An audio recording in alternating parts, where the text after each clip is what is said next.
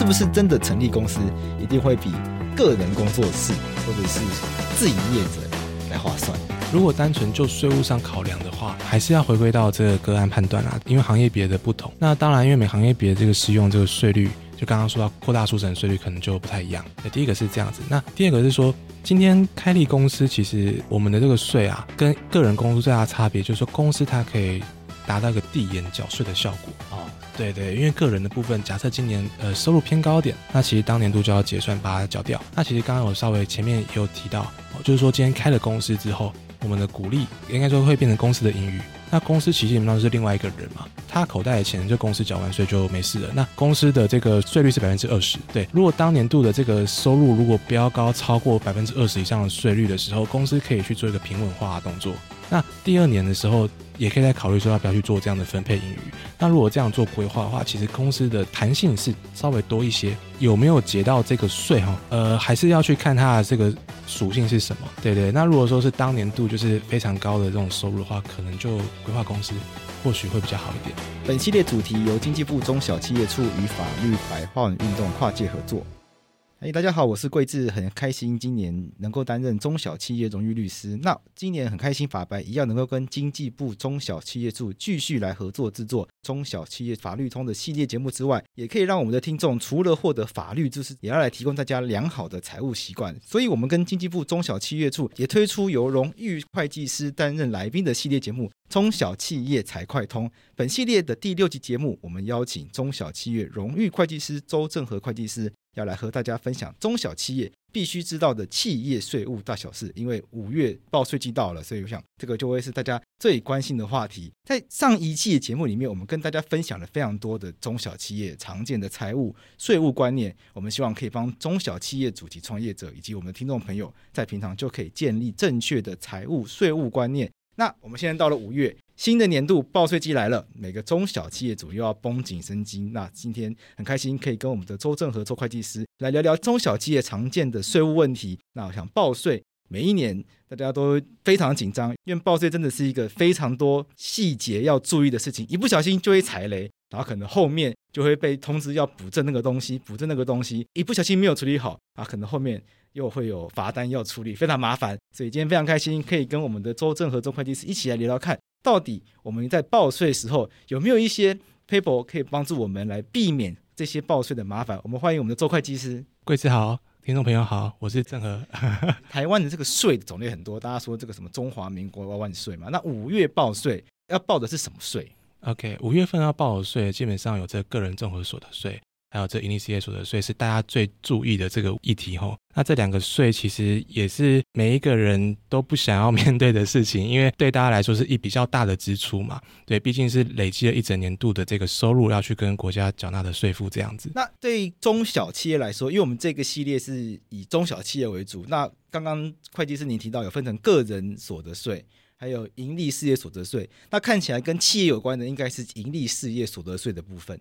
对对对对，跟企业相关的是这个盈利事业所得税的部分啦。那如果对于这个新创公司来说，如果是艺人公司，好，在缴完这个盈利事业所得税之后呢，在分配盈余，又像是说发股利的时候，还是回归到个人身上，所以个人还是要再缴一次税。那当然，这个过往有一些两税合一的议题，相对于来说，现在目前是有一个可以扣抵的一个。限额，所以大家也可以不用担心有重复课税的部分。OK，所以公司要在五月缴完税才能发股利，然后发完股利之后立刻又要再缴税，这样的状况吗？应应该是说我们在今年度赚的钱，嗯，好，那那会做一个结算，结算之后大家股东在投票决定要不要发放这份股利，那就会并入到这个明年的所得来计算，这样子，所以是不同年度的。OK，不同年度，对对对对对。那我们也听过另外一个税叫营业税，那刚刚周会计师你也听到，就是今年现在五月要缴的叫做盈利事业验所得税。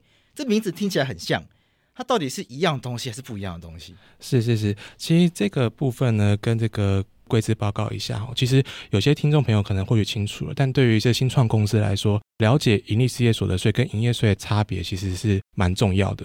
营业税哈，就是卖货物或卖这个劳务的时候，针对这个价值行为去课税。那什么意思？啊，简单来说，就是每个公司都有营运的开销嘛。那生意人基本上也不会做这亏钱的生意。所以，呃，大部分的人，我想人之常情都是会先卖掉货物之后赚的钱，去扣除掉成本费用之后，再加上一点点获利来做定价。哦，大部分生意人应该都是这样子来去做赚钱的规划啦。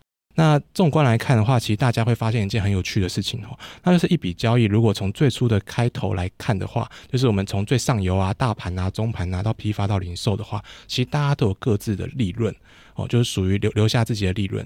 那我们这样纵观来看，利润就有点像是叠叠乐。对，那营业税就是针对这些利润去对这个各自厂商来进行课税。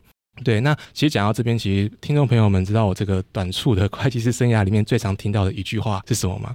贵志，你知道什么？呃，蛮好奇的。OK，因为因为对这个律师来说，最不懂的通常就是税法。因为在台湾这个税法对律师来说，其实会来念法律的通常都是这个数学不太好，税法可能就会是律师比较逃避的项目。是是是，其实会计师，我我本人啊，数学不是很好，我们都是靠计算机。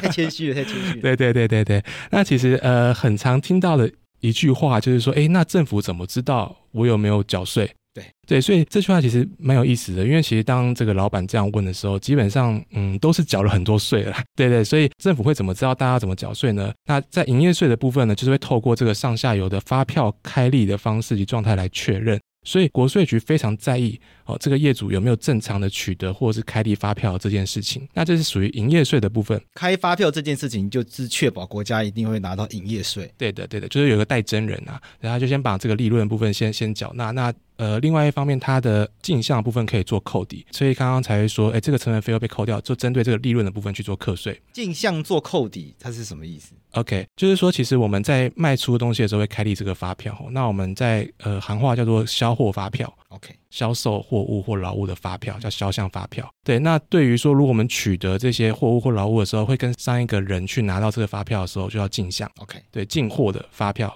对，所以当这个销项跟进项扣掉之后，就是这个我刚刚说的利润的部分。OK，对，所以政府跟国税局就会透过这样的方式去了解公司到底有没有在这利润上面去缴营业税。哦，对对对对对对对，所以营业税的部分呢，大部分上会有这样控管。那跟营所税的这个关系又是什么呢？那其实营所税的话，跟大家再说明一下哦，因为这段其实也蛮重要的。大家这个月应该都有去报税吧？那大家这个月或者是上个月应该都有去报税。对 对，那那这个报什么税？基本上刚刚说到，个人就会报这个综合所得税嘛。那公司的话就是报这营利事业所得税。那营所税就是公司要缴的所得税啦。这个大概念的来说，这个所得税就是这个收入扣掉这个成本。啊，或支出之后的剩下的一个金额去乘以这个税率啦，大概是这样子，或者是用特殊的比率去算，就例如说书省率啊，来预算这个要缴的税税额这样子，用利润去算这个税额，所以这是所得所得税的概念，跟营业税的差别到底是什么呢？其实他们。本身上就是不同的一件事情，因为这个营业税又针对这个行为销售，只要销售行为去课税，那国税局就会去监督你有没有去做这取得跟开立发票的动作。那所得税部分就是针对你这一整年的结算的利润去做课税，但不过还是有共同点，就是都很复杂。为什么会很复杂？我接下去讲哦，因为这两个国税的概念哈，听众朋友如果说现在有想到他们之间的关联性到底是什么，我想应该是天选之人的，因为因为可能想到是说为什么要去想营业税跟所得税？其实我常跟这个。呃，服务的新创伙伴来说，就是说营业税基本上就是小考啊，哎、哦，欸、因为这是两个月要报一次，对，两个月考一次，很痛苦。对啊。就一开始法白一开始开公司的时候，完全没有观念，说两个月就要弄一次这个什么四零一报表。对对对对对对对，对，第一次听到这个东西。对对，就是就是对新创公司来说，就是面临的第一个考试啦。对啊，他说你念法律的人不知道这个营业税法两个月就要报一次吗？我说不知道，大学税法不会教教这个东西，只会教一些原理原则而已。是是是是是，对，其实其实我现在在东吴我在进修这个法律系，嗯对，当然还没有没有修到税法这样啦。不过觉得比较惭愧，我大学没有修税法，逃避这个课，现在出社会。就很后悔，因为这个是很实用的东西。是是是是是，对。不过现在学还来得及，所以现在赶快跟周会计师来恶补一下。不不不，就互相交流这样子。刚刚说营业税是小考，就是考，因为两个月要考一次。对对，可以说两个月考一次嘛。那营所税就是大考，一年至少考一次，至少考一次。那会有考两次的状况吗？诶，如果公司赚得多的话，可能一年在九月份的时候会给要暂缴，它是属于这所得税申报的范围。暂缴的意思就是说，哎，公司去年好像赚蛮多的，那为了国家，你可不可以先在九月的时候先缴一部分的税？啊，还有这种事哦？对，国家提前来要钱。没错没错，哎，这个叫做分散这个现金的这个水位的部分啦，啊、怕你一次缴太痛苦，就分次缴。我、哦、怕你一次拿不出来，对，你赚太多钱，瞬间要拿太多税出来。对对对，就是说也是蛮贴心的。朝三暮四，朝四暮三。不一次拿七出来太困太困难了。是是，跟信用卡分期的概念好像有点像。对，那营所税就是大考嘛。那为什么这样说？就刚刚说到，因为营业税一年要报六次哦，所得税至少一年报一次，所以这两个的交集的范围，其实这件事情就是蛮有趣的事情哦。贵志在念书的时候听过这墨菲定律，就是念书的时候，其实考试的时候，呃，念的都没有考，但是考的都没有念。对，对对对对，所以其实营业税就是一个大圈跟小圈的概念哦。营业税它的范围虽然小一点，不过在营所税申报的时候，就要把营业税那时候报的资料去把它放进去。那除了营所税会有这营业税的资料之外呢，还会加一些诶其他非营业税的资料，例如说扣缴啊，或者是一些其他费用等等的资料。对，所以换句话说，如果今天我们在想这两件事情的关联系的话，那就是说平常要好好念书。嗯，对，因为当小考考不好的时候，其实大考会考得好嘛。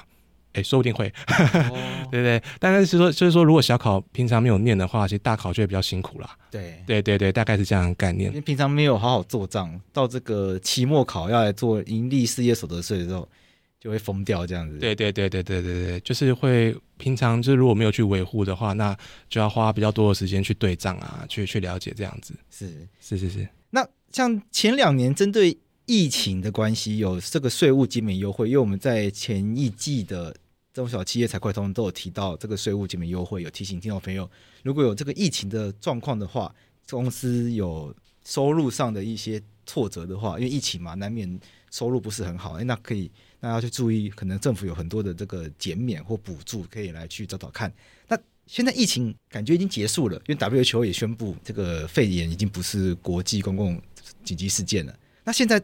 今年还有这个税务减免优惠吗？是是是，OK，呃，今年就是疫情是趋缓啦，对，那那当然就是报税期间也回归到以往了，就是说并不像前几年就是有多延长一个月。对啊，前几年有多延长到六月，对我来说就是一个偷懒的。我每年，我我前几年就是到六月二十几号才。报完，对对对对，所以说趋缓的话，基本上就是也是天佑台湾啊，就是说台湾就是更更和平相和了。但其实现在如果回归到一个月的话，那就也是天佑是各位就是公司财务跟税务的会计服务人员这样子，因为就回归到以往一个月的时间。所以如果听众朋友是这个会计税务圈的朋友，那就真的是辛苦了。那这一段期间，其实财政部有发布了许多措施，还能不能够继续使用呢？其实是可以的哈。OK，对对对，原则上还是沿用到这个今年的。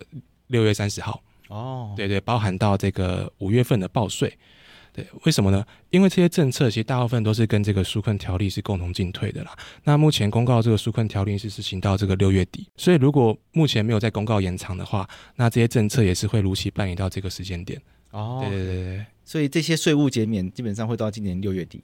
对对对对对对，这些政策的部分，OK，所以这些东西大家还是可以注意一下。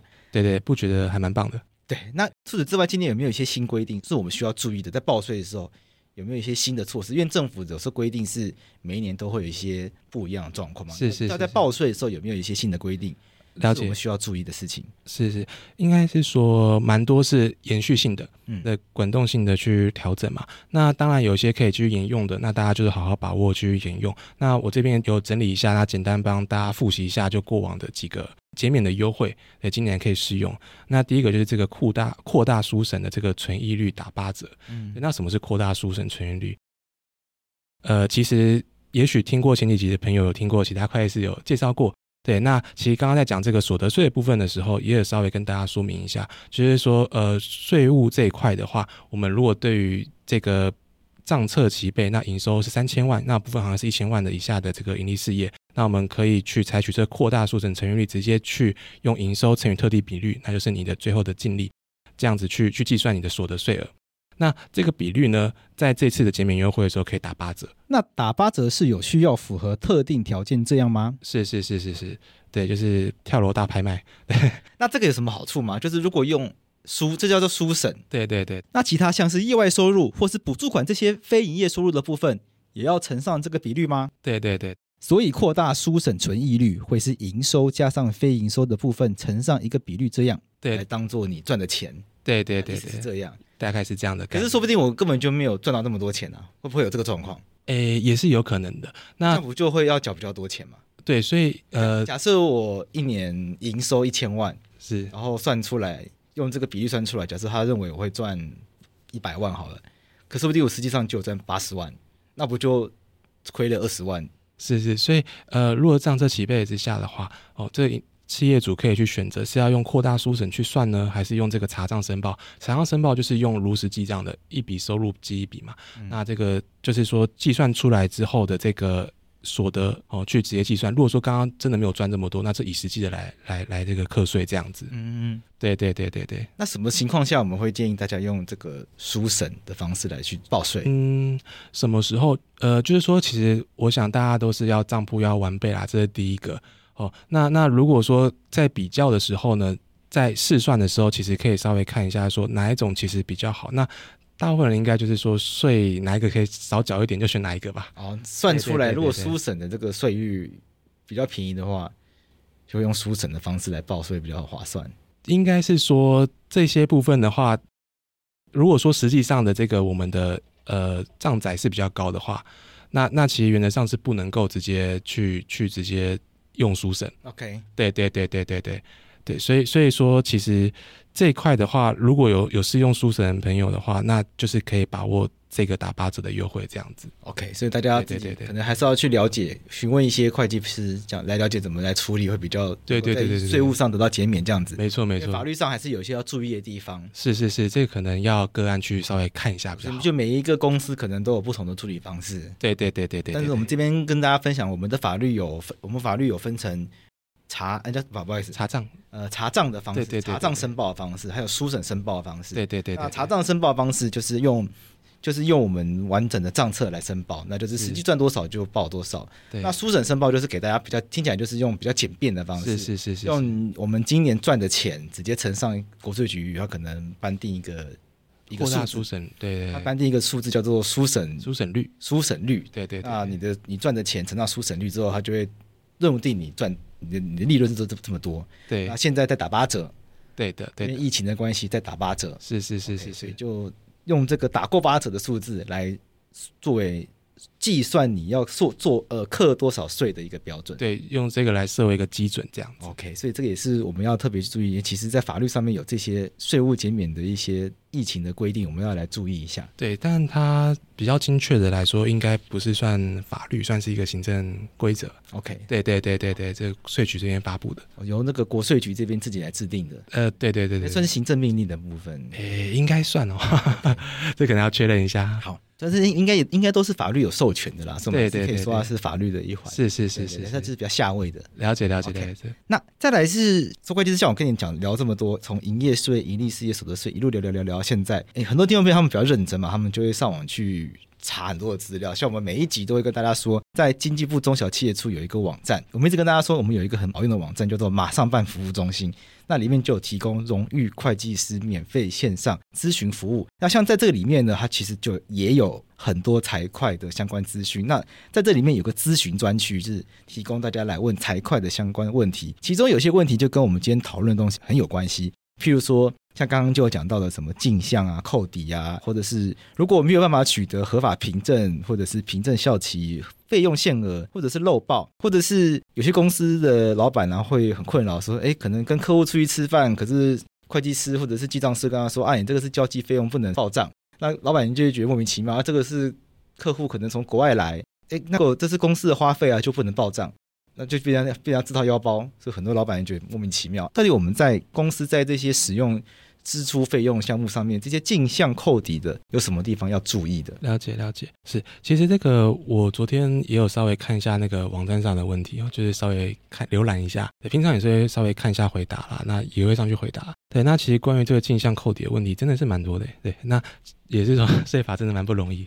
对，因为我自像我自己个人经验，就会是常常以为我我以为这个就是公司的费用，可是就会被提醒说，哎，这个不能报。我就想说啊，这原则不能用。对，就最常遇到的就是这个交际费的问题。是是是是，应该是这样说。我们在这个费用上面有分为这个财务上的费用跟税务上的费用。对于财务上费用而言，今天即使这笔费用在税局那边不被认定，但是对于公司来说，实际上有这笔支出，那在公司的账上应该就是要记录这一笔的。对，因为我钱真的出去了嘛。对，那如果是税上的费用的话，当然就是有一些这个税法的规定需要去遵守。所以大家可能在做这个问题的询问的时候，就可能有点小小混淆。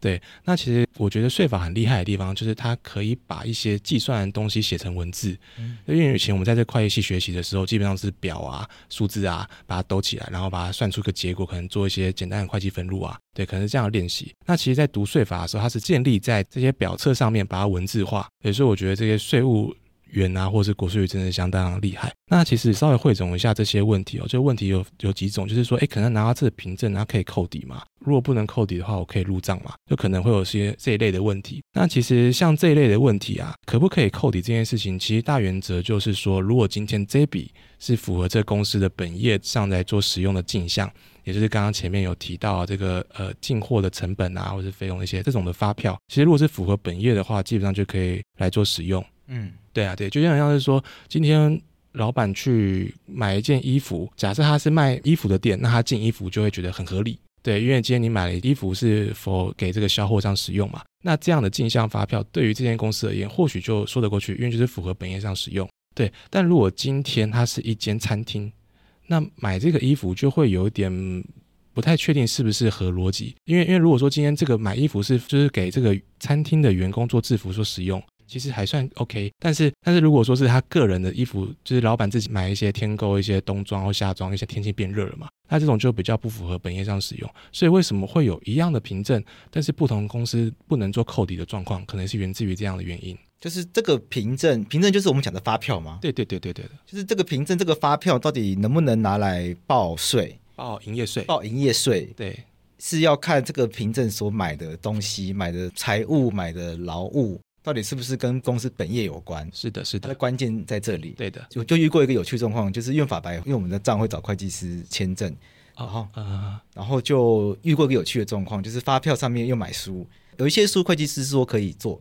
有一些书会计师认为不可以做。譬如说，我们会买了一些就是法律的书，对，因为我们是用名字叫法律白话文嘛，对，我们买了一些可能法律的课本，是，或者是买了一些讨论法律的，可能法律考讨论法律的那种畅销书，是，然后就觉得那会计师觉得很合理。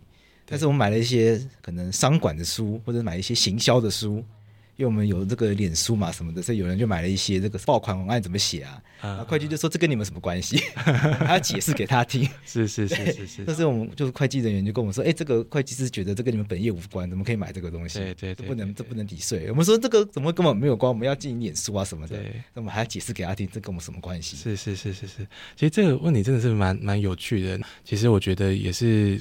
会计人员没有办法被取代的原因之一啦。对，举例来说，刚刚这个到底本业或是非本业，到底怎么样去判断？其实就是以业主这边的规划去为主啦。对，那当然就是解释上来说，有点像会计师在帮你做一个初步的复核。如果今天连这个会计师那关都过不了，那到国税那边可能会计师也很难帮你去稍微说明一下为什么会这样子。哦，对对对，那那其实呃，我这边有一个简嗯蛮有趣的例子哦。举例来说，在公司哦，最常一定会用到的东西哦，就是可能笔呀或纸嘛，但是一定会用到的东西叫做卫生纸。对对，那呃，贵子，你认为卫生纸应该要列什么样的费用？会计科目我没有很熟，糟糕哎。呃，就是以很直观来说，可能就办公室的办公室的费用吧，什么杂志之类的吗？呃，对，可能杂志也 OK，杂志或者是什么日用品吗？日用品有日用品这个科目吗？呃，我们项目吗？放在杂志其实就是很没有错，就是 OK 这样 OK，对对对。那只是说这个会计科目的认定，当然还有一些定义。那杂志就是说可能相对来说没有办法去认定的。对。那其实有一些。这个限额的部分啊，那假如说今天因为不同会计科目可能就有不同的限额嘛，啊，不能超过多少？对对，例如说刚刚提到这个交际费的上限这样子，嗯、那我能怎么样去把这个费用的部分去做相对应的科目的归入呢？好，那举例来说，今天这个卫生纸是给大家做使用，是办公室用途上使用的。那如果今天这个卫生纸上面印了这个可能法白的这个 logo，或者是法法白的一些文宣，那它会不会是广告费呢？哦，就变广告品了。哦，但它同样都是卫生纸，同样都可以用啊。所以，所以这样的解释认定上，其实我觉得是蛮有趣的。就不同会计科目可能都会有一些些这样的一些 mega。哦，对对对对，就是在因为营业税法规定，每一个会计科目可以抵营业税有上限，概念是这样。是是是是，所以我们要用一些技巧，让买东西的时候，让他可以尽量把这些科目合理的用完。是是，应该同样买卫生纸，对，把它归到杂志也是个方法。可杂志如果用完的话，那我们就转个念头，那我们找厂商定做。然后就变成广告费，但是其实也是在公司内打广告的。对，应该说就是合合于事实的去去做这件事情啊。对对对，那当然就是这个费用的转化或是归入，其实真的没有一个一定啊。那只是说这个企业主要知道的这个大原则，就是说一定是这个本业上使用。嗯、那本业怎么定义？那如果说今天。业主不是很清楚这些本业的话，会计人员好像也难。就像这一招，就真的很需要看各行各业。是是，因为像如果法白做这件事情的话，一定会被刁难啊。说你们公司为什么要印卫生纸当广告？因为我们要去哪里发？对啊，可能如果国税局来问的话，我们也讲不出来，因为我们是网络媒体，是是是是，我们平常根本遇不到人印堆卫生纸当广告要干嘛？感觉就很奇怪啊，了解，了解，所以这感觉真的要合于事实，对对对对，就你不能就是很明显在规避法令嘛，是是是是，对，真的还是要有专业的人士、专业的会计师，然后。很了解自己公司的人来协助判断，对，对，才能办法用符合法令的方式找到真正节税的方法。是是是，对，因为我其实觉得是说专业领域的事情啊，像我们这种可能律师或者会计师，或者是刚刚有稍微聊到记账系统，嗯、我们这种税务代理的部分呢，基本上我们这种专业人士就像是厨师，嗯，业主当然自己也可以。自己做菜，自己做菜来吃。对对，但是像我们这种专业人士，可能弄出来的菜色，你可能觉得或许不合口味，但是至少来说都是有品质的。嗯、那其实都是安全的。对对对对，好吃的。对，对。那那我想这个服务价值就是说，呃，帮助这个公司抽丝剥茧，是那符合他的这个事实立场。因为有时候我觉得业主也不是要说谎或者什么之类，只是他不知道怎么去表达，可能在沟通上就会有一些小误解。是对，因为有时候像我今天录法白也蛮紧张的，因为第一次来。那那像业主如果第一次进到国税局的时候，肯定也是很紧张的，那就不知道该怎么去解释这件事情，就需要专业人士去中间去协助沟通。这样，连我都没有进过国税局，有去过法院，去过地检署，去过调查局，没有去过国税局，不知道这感觉是不是一样的？诶、欸，我我我觉得应该，如果对于未知的恐惧感应该是一样的。如果叫我进去调查局或是这个法院，可能都会怕怕的。就是一样去那边被，他也是会问你问题，然后要回答这样子。对对对对对，所以应该当事人都会蛮紧张的。应该他还是很紧张，因为讲错话可能就被罚很多钱。对对对对对，所以会计的这个专业就来自于这个地方，所以也常常像最近 AI 很红，大家也会问说，哎，未来 AI 会不会取代会计师的工作？因为现在大家看那个 ChatGPT 很厉害嘛。看起来会不会会不会就把一堆发票丢进去，他就自己把账做出来？是是是，有可能变这样？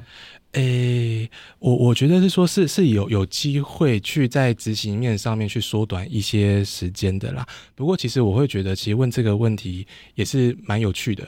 对，那其实大家会想要问这个问题，本质上来说，就是可能是想要。简单一点，就是可能工作上可以有效率，对，或者是想偷懒，没有啦，没有。那其实有一段时间可能也没有去关注这样最新的发展啦。其实就我目前所知，AI 可以做很多的事情，例如说这个写文章啊、写文案，那画图做影片，或者是这个录 Podcast，可以吗？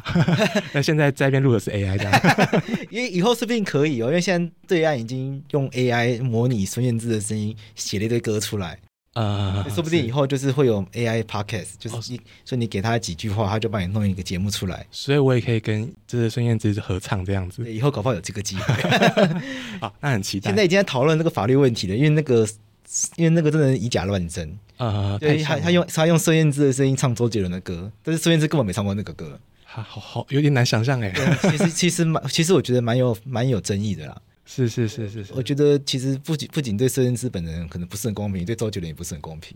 对对对对，当然这可能跟今天主题无关啦，但是这个也代表就是我们已经来到全新的时代，就是大家可能都会开始思考，哎，我我现在我觉得很麻烦的事情，像报税，大家觉得麻烦，对，我能不能把这些发票全部档案丢给 AI，哎噗，然后就他就滋，然后就上传国税局。那反过来大家会担心，那完蛋了以后我的工作会不会都被 AI 取代？对对对对，是。那其实我认为这个完完全全取代应该是不至于啦。因为刚刚其实有提到，有有稍微聊到这个卫生纸的这个部分，其实很多的判断还是在于这个人的判断上面。那当然是说，如果 AI 未来已经可以做到完全的数据化的话，我会认为是说，必须要建立在这不管是政府单位或者体制上，已经完全接纳这 AI 的应用及判断。哦，就例如说，今天我们假设今天上法院，那法官如果是一位 AI 的话，那就等于是 AI 今天说什么，大家都要接受这样的概念。哦、那那其实我会觉得，这个人性上可能会比较难接受。对，所以如果在这个社会科学的这一方面呢、能不能让 AI 完完全取代？我觉得应该是不会。对，在判断层面会会是有一段路。那另外一个不会被取代的原因，就是刚好稍微提到的，就是说，因为这个一个是人的判断嘛。那 AI 目前的话，就我所知好像没办法去更新到最新的这个法令的资料，然后也会去避免去回答这些问题。对对对。所以说，其实如果业主要拿它来做一个决策分析的话，其实比较难去给予这个资讯的分析。那其实需要这东西的话，也需要执行上能力要需要输入。所以，当然这个东西可以协助让这个业主的工少一点。所以我会觉得在执行面上的话，要全全部自动化，我把这东西全部丢进去给他处理，我觉得是还有一段路啦。但是其实如果在半自动化的发展，我觉得是有有机会的。OK，对，就也像是之前很火红这个半自动化机器人。哦，对对，那那其实如果是这样的状况的话，其实已经行之有年了。是对，在机器人方面是行之有年，所以其实我在认知上的话，或者是蛮粗浅的认知啊。那 AI 定位比较是在这个思维上的这个数位工具，可以去激发这个创作者，或者是这个工具上的使用。也许这也是科技的另外一个节点。对，贵自己认为的。OK，我我自己觉得 AI 就是跟跟会计师你想法差不多，就 AI 是个辅助的工具啊，就在工作的过程中。它可以缩短我很多工作时间，譬如说 AI 现在可以帮我把 Podcast 做成逐字稿，我不需要自己听自己打，以前要自己听自己打，是，我现在就给他，就会自己做逐字稿出来，或者是我们节目需要文案，那我可以请他帮我写一个草稿，那我再来改，因为 AI 写出来的草稿通常没办法直接用，可能文笔太僵硬，或者是文笔。就是看起来很奇怪，是就是要念一些咒语嘛，就让他说，哎，你现在是一个专业的创作者，或者你是一个什么行销专家，对，你应该要写这样的文案。我会跟他说，像我们这一集讨论，哎，我们这一集跟可能做会计师讨论营业税、盈利事业所得税，然后几个问题，你提供过我一个节目。介绍文案给我，他就写一个人给我，那我通常再来改，哦，会比自己那边重写还快。是是是，所以某种程度我们现在已经被 AI 掌控着了。对，对我觉得他，我觉得对我来说，他的好处是这样。是是是是，但是我不会让他去取代我的工作，我不会说 AI 给我就立刻拿来用。对，对，因为第一个是我觉得他写出来的东西不行，第二个是我觉得这样的话我就会被取代。对，我一定要让我自己的脑袋还有利用的价值。是是，是，这是我我自己对我自己的坚持了。对对，但其实 AI 它也蛮多，就是呃，在使用上的话，当它这个资料库已经超出它范围的时候，它就开始一本正经的胡说八道。对，就是，所以，所以我从来不问 AI 问题。对，所以我现在从来不在上面问他问题，我通常都是给他资料，然后叫他帮我整理，然后叫他帮我分析我给他的东西，比较像是助理性性质的工作。啊、对对对对对，对，AI 目前当助理的话，我觉得都做的还蛮不错的。是是，那其实也蛮就是因应这个全球可能少子化或者是一些人力上的一些短缺这样子，所以大家都在认为说未来可能是助理型的工作会越来越少。是是是是是。那不过既然现在 AI 看起来不会取代会计师工作的话，那看起来大家报税。还是要自己报，所以我们还是要回来请周会计师提醒大家，报税过程中，既然还是人工智慧还没办法取代工人智慧的话，那，那我们这些工人要怎么样？有什么东西是需要注意的，才不会漏报？因为漏报听说很容易被罚钱，因为税法就是这个漏罚罚多少钱，那个漏罚几倍这样子。对对，那。在这个报税过程中，有没有一些事情可以提醒我们的听众朋友？是是是，对，对于这个新创公司的听众朋友们哦，对，其实大家可以想一件事情，就是说，究竟是这个漏开发票比较严重，就是少报收入比较严重，还是这个费用福报比较严重？其实，其实应该说，这两个都都是有都是有法则的啦。嗯、那其实刚刚稍在前那个前面的时候有说的营业税的部分，国税局相当于注重于这个发票的取得。跟开立，那只是在开立上面会特别的严格，因为如果今天如果连开都没有开，那对方就更不可能去取得这个发发票了。所以我会认为是说，呃，合法的节税其实是来自于说有税可以去结，当然就是说冲刺业务上是必须的。创业初期，其实我会认为说，不要因为被逃税受罚，其实就是一个最好的节税。嗯，对。那要怎么样去确认这件事情呢？其实像我们现在这个科技发展，那税局它有有一些。工具大家可以去使用哈，那就是所谓的这个工商凭证。那工商凭证是什么？工商凭证就有像是这个个人的自然人凭证。嗯，对，它就是你插进去啊，然后去找找一些资料，就可以调到自自己的劳保记录嘛。是，对，大家应该有，如果有玩玩看的话，应该知道自然人凭证可以做到这件事情。对，那其实自然人凭证呢，其实也可以去查掉这个个人的所得，用其实现在健保卡也可以，个人所得税的部分，其实健保法也可以去看到自己的所得。那对于公司来说，如果你有工商凭证的话，你就可以用这个方式去查掉自己公司整年度的所得。嗯。对，OK，对，不过这个东西是第一步的防范哦，就是说我为了要避免漏这个收入的部分，因为刚好提到这个刚刚漏收入跟福报费用，那漏收入一定是比较严重的。哦，对，这第一个防线。那第二个防线就是要按时的去记录这个金流记录。对，因为今天要收这笔钱，应该说今天呃赚钱的目的就是要收钱嘛。对对。那我们今天在管理上面，如果就针对于这个点哦，去规定大家说，哎，今天以后收钱啊，一定要同一个公司账户去收。嗯。对。那第一个可以避免就是可能有小金库的问题。对。就是可能员工自己有自己的呃小金库口袋，对，那就公司资产就不见了。对。第一个可以避免这样问题。那第二个好处就是说，我们针对在公司的这个账户里面去逐笔核对，我们到底收了多少钱？那去跟这个我们的这个刚刚说到的工商凭证调出来的所得查询的部分去做核对的时候，就可以发现是不是有少漏收入。那通常少漏的收入可能就是保险的收入，或者是一些补助，这个可能比较特别的项目。对，那大原则就是用这个工商凭证去做这第一个查掉所得的防范。目前查掉所得部分主要是查各类所得收入，不包含所有营收，对不对？对。那第二个就是说详实的记录这个金流记录，去做第二层的防护。对。那第三个的部分，其实新创公司可能会有点小吃力，也就是说把这个会计账给做好。OK，如实记账这样子，所以工商凭证其实很重要。对，我常常听过这个东西，但是这其实是一个很重要的工具。对，我会觉得其实蛮重要的。嗯、当然，因为有一些过往的这个公司可能觉得习惯上不习惯，还没有在使用。不过我我这边对于这新创公司的经验就是，哎，那个其实也没有多少钱，就办一张吧。对对对，四百二十块。然后详细进入金流，其实这个应该也是很基本的工作，因为自己公司赚多少钱。钱应该是赚公司最重要的事情。对对对对，对，来开公司其实就是要赚钱嘛。结果搞自己公司手上经过多少钱都搞不清楚，这不是很奇怪的事吗？诶，是很奇怪的事情，不过好像很常见哦。对，因为大部分的老板都是这个业务属性出分 出身的嘛。对对，所以就很冲。但是这个财务面可能就是因为需要花点时间去核对，就会比较通常日理万机，所以就会疏于管理。其实这件事情其实律师看的很多诶。是就是赚了很多钱，但是都不管自己的账，是是，是，然后都把这个账什么都给会计处理，甚至这个大小账都给会计自己盖，所以你这个给你盖就好。然后后来这这个会计当然就拿去盖，拿去盖一盖，钱都拿走了。对，那真的好危险。连银行账都给会计，因为太信任，然后会计信任到就是就是回过头来说，哎，公司已经没钱了。对啊，对对对啊，这个可能就是呃，老板可能要想一下，就是说今天其实。我们在这个管理上，或是内部控制，哦，就是说自我管理，公司自己自治的部分啊，哦，建议就是说，这个会计可以帮帮你去记账，对，报税应该没有问题。但是这个碰到这个钱的部分，金流部分还是要分开，是哦，因为除了会计之外，我们还有个行业叫做出纳嘛。对，对，当然小公司会计跟出纳可能会呃人手不足的关系，不过这出纳的这个职能，就是保管的印章的职能，最好还是回归到这个老板身上会比较好一些。是，对，因为其实呃在这个辅导过程中也蛮多案例，就是哎之前碰到个案例，就是他是旅行社，OK。对，他来找我的时候，就是说，哎，那个会计小姐说她下个月要出国，已经不见了。然后她她是旅行社，因为那种家中旅行社可能就要提存一些保证金哦。对，然后结果连保证金都不见了。对对，那那东西都被拿走了。对对，因为他是那个老板是一个老老板，对，那他其实已经有有一点有点状况，所以就没办法继续做下去，所以想要把这个东西做一个，把这个公司做个解散。对，然后要去做解散的时候，想说，哎，那我当初这提存的保证金，我要把它拿回来呀、啊。对对，想不到这个会计小姐听到这件事之后，就说我要出国去找男友，对，然后就不见了。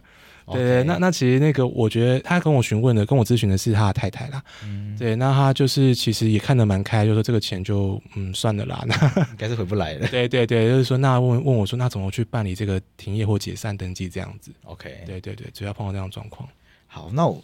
既然聊这么多，我们刚刚讲的都是报税的时候可能会遇到的状况，那可能都会被罚钱，都是讲一些比较不开心的事情。那我们最后来跟周会计师聊一些开心的，就是大家都会想要知道怎么节税，是对。那有没有一些合法节税的撇步？像是大家会听说，如果我们是个人工作室或者是自营业者，或真的是就是没有登记任何东西，完全以个人名义来接案。像我身边有一些朋友，譬如说可能是可能什么摄影师啊，什么甜点师啊，根本就是。可能刚出社会，所以就也没有想那么多，反正有案就接，然后都签劳报单，所以就会来问我说：“听说成立公司可以节税，这观念是正确的吗？是不是真的成立公司一定会比个人工作室或者是自营业者来划算？”了解，如果单纯就税务上考量的话，当然就是呃，还是要回归到这个个案判断啦。这个因为行业别的不同。那当然，因为每行业别的这个适用这个税率，就刚刚说到扩大书审税率可能就不太一样。对，第一个是这样子。那第二个是说，今天开立公司，其实我们的这个税啊，跟个人公司最大的差别就是说，公司它可以达到一个递延缴税的效果。哦，对对，因为个人的部分，假设今年的这一部分呃收入偏高点，那其实当年度就要结算把它缴掉。那其实刚刚我稍微前面也有提到，哦，就是说今天开了公司之后，我们的股利应该说会变成公司的盈余。那公司其实基本上是另外一个人嘛，他口袋的钱就公司缴完税就没事了。那他就是说公司的这个税率是百分之二十，嗯，对。如果当年度的这个收入如果飙高超过百分之二十以上的税率的时候，公司可以去做一个平稳化的动作。那第二年的时候，也可以再考虑说要不要去做这样的分配盈余。那如果这样做规划的话，其实公司的弹性是稍微多一些。嗯，对对。那其实究竟有没有结到这个税哈？呃，还是要去看他的这个。属性是什么？对对，那如果说是当年度就是非常高的这种收入的话，可能就规划公司或许会比较好一点。OK，对对对对，公司如果赚很多钱的话，盈余可以慢慢分的意思吗？对对，就是会再多多缴一个未分配盈余税。OK，对对对对对，因为如果。今年赚很多钱，但是全部都是个人所得税的话，可能适用会会适用到很高的税率级距。对对，五趴到四十趴，会到变可能一瞬间到四十趴，就变得真的。假设今年真的很富有，赚很多钱的话，就假设听众朋友你适用是受四十趴的话，我觉得也恭喜你啊。是 是，是，那表示你今年真的赚很多钱。但是如果是开公司的话，今年赚这么多钱，哎，不急着今年放到自己口袋里面，反正公司也是你的，先放在公司里面。是是，是，明年后年大后年。反正慢慢拿出来就好了，不急拿出来。对对，但但是我认为是说，其实开公司之后，呃，老板的心态也会变啊。就是说我今天这笔钱放在这边，那我领出来也是可能就自己花掉嘛，对啊，入分配的话也自己花掉。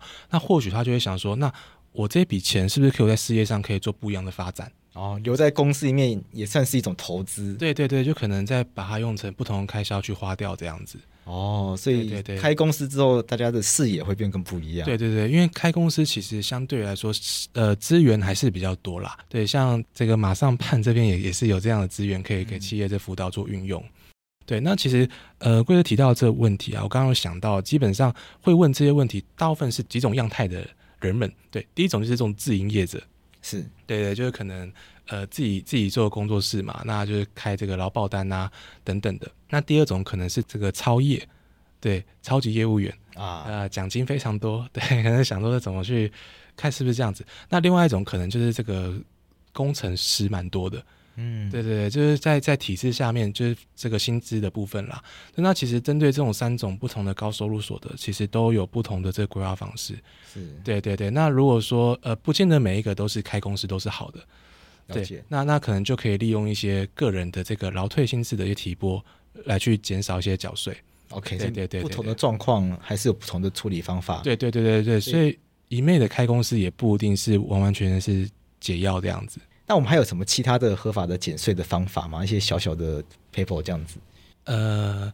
在于这个刚好提到这个人的部分啦，那我会觉得是说，当然如果说已经成立了公司的话，嗯、那我们当然就是要善加利用这些节税的资源。嗯，那当然就是说我们可以跟着这个政府的法令走，一定是最吃香的。那其实我刚刚有稍微提到这扩大书审打八折的部分嘛，对。那除了之外的话，其实针对特定的行业。哦，其实还是可以去透过一些不同的节税方式跟大家分享一下。就例如说，今年可能还有一些新的，例如说这个运动产业啊。哦，如果说公司有捐给他们的专户，那其实我们在捐赠的这个一千万的额度之内，可以减免这个一点五倍。哦，就比如说我今天捐了一百万到这个专户里面，我就可以扣一百五十万的这个费用。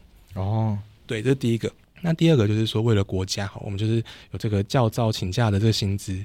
哦，因为因为有时候员工要去教招嘛，那业主还是要付这一笔。钱给他去，呃，就因为还是还是有这个劳务关系，还要付这笔薪资。嗯、那这这一部分的薪资费用的话，可以抵免百分之一百五，也是一点五倍。嗯，对对，大概是这样子。那另外一个就是说，可以去把握看看的，就是这个产创新创条例啊，跟这个深科医药产业发展条例，这个可能对一般来说稍微陌生一点点。但产创这个条例其实还是可以试试看。如果说他有投入这个 AI 啊，刚刚稍微聊到的 AI 或者五 G。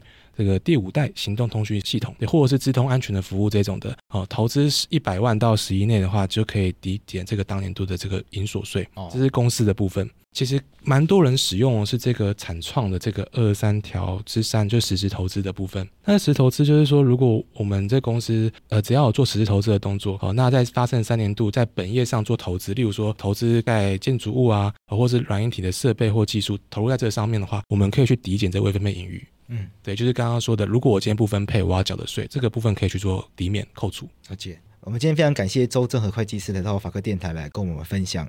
中小企业常见的税务问题，尤其是现在五月报税季到了，大家抢到报税都一个头两个大，所以我们今天真的很感谢周会计师来跟我分享这些跟报税有关的一些要注意的事情，像今天跟我们分享的漏报跟福报，要真的是可能会罚钱，所以大家要注意，我们千万不要因为逃税而被受罚，这是我们要去注意的事情。啊，今天跟我们分享了原来这个凭证它在使用上面有哪一些我们可以去思考的方式，然后也记了。最后也跟我们分享了一些合法的节税的一些方向。那我们今天也非常感谢我们周正和会计师来到我们节目。然后在节目最后，也跟大家分享，如果各位中小企业朋友遇到财会问题，可以透过我们的马上办服务中心暨财会资讯服务网提出你的问题。如果大家有更进一步的财会规划或税务问题，那企业朋友也可以透过申请财会诊断来找到适合的会计师和财务顾问。经济部中小企业处除了提供企业财会服务外，也提供许多企业辅导资源。如果企业朋友们有其他经营企业的相关问题，欢迎拨打马上办服务免费专线零八零零零五六四七六，详细服务内容请见网站资讯。那我们今天谢谢周正和会计师，谢谢，谢谢。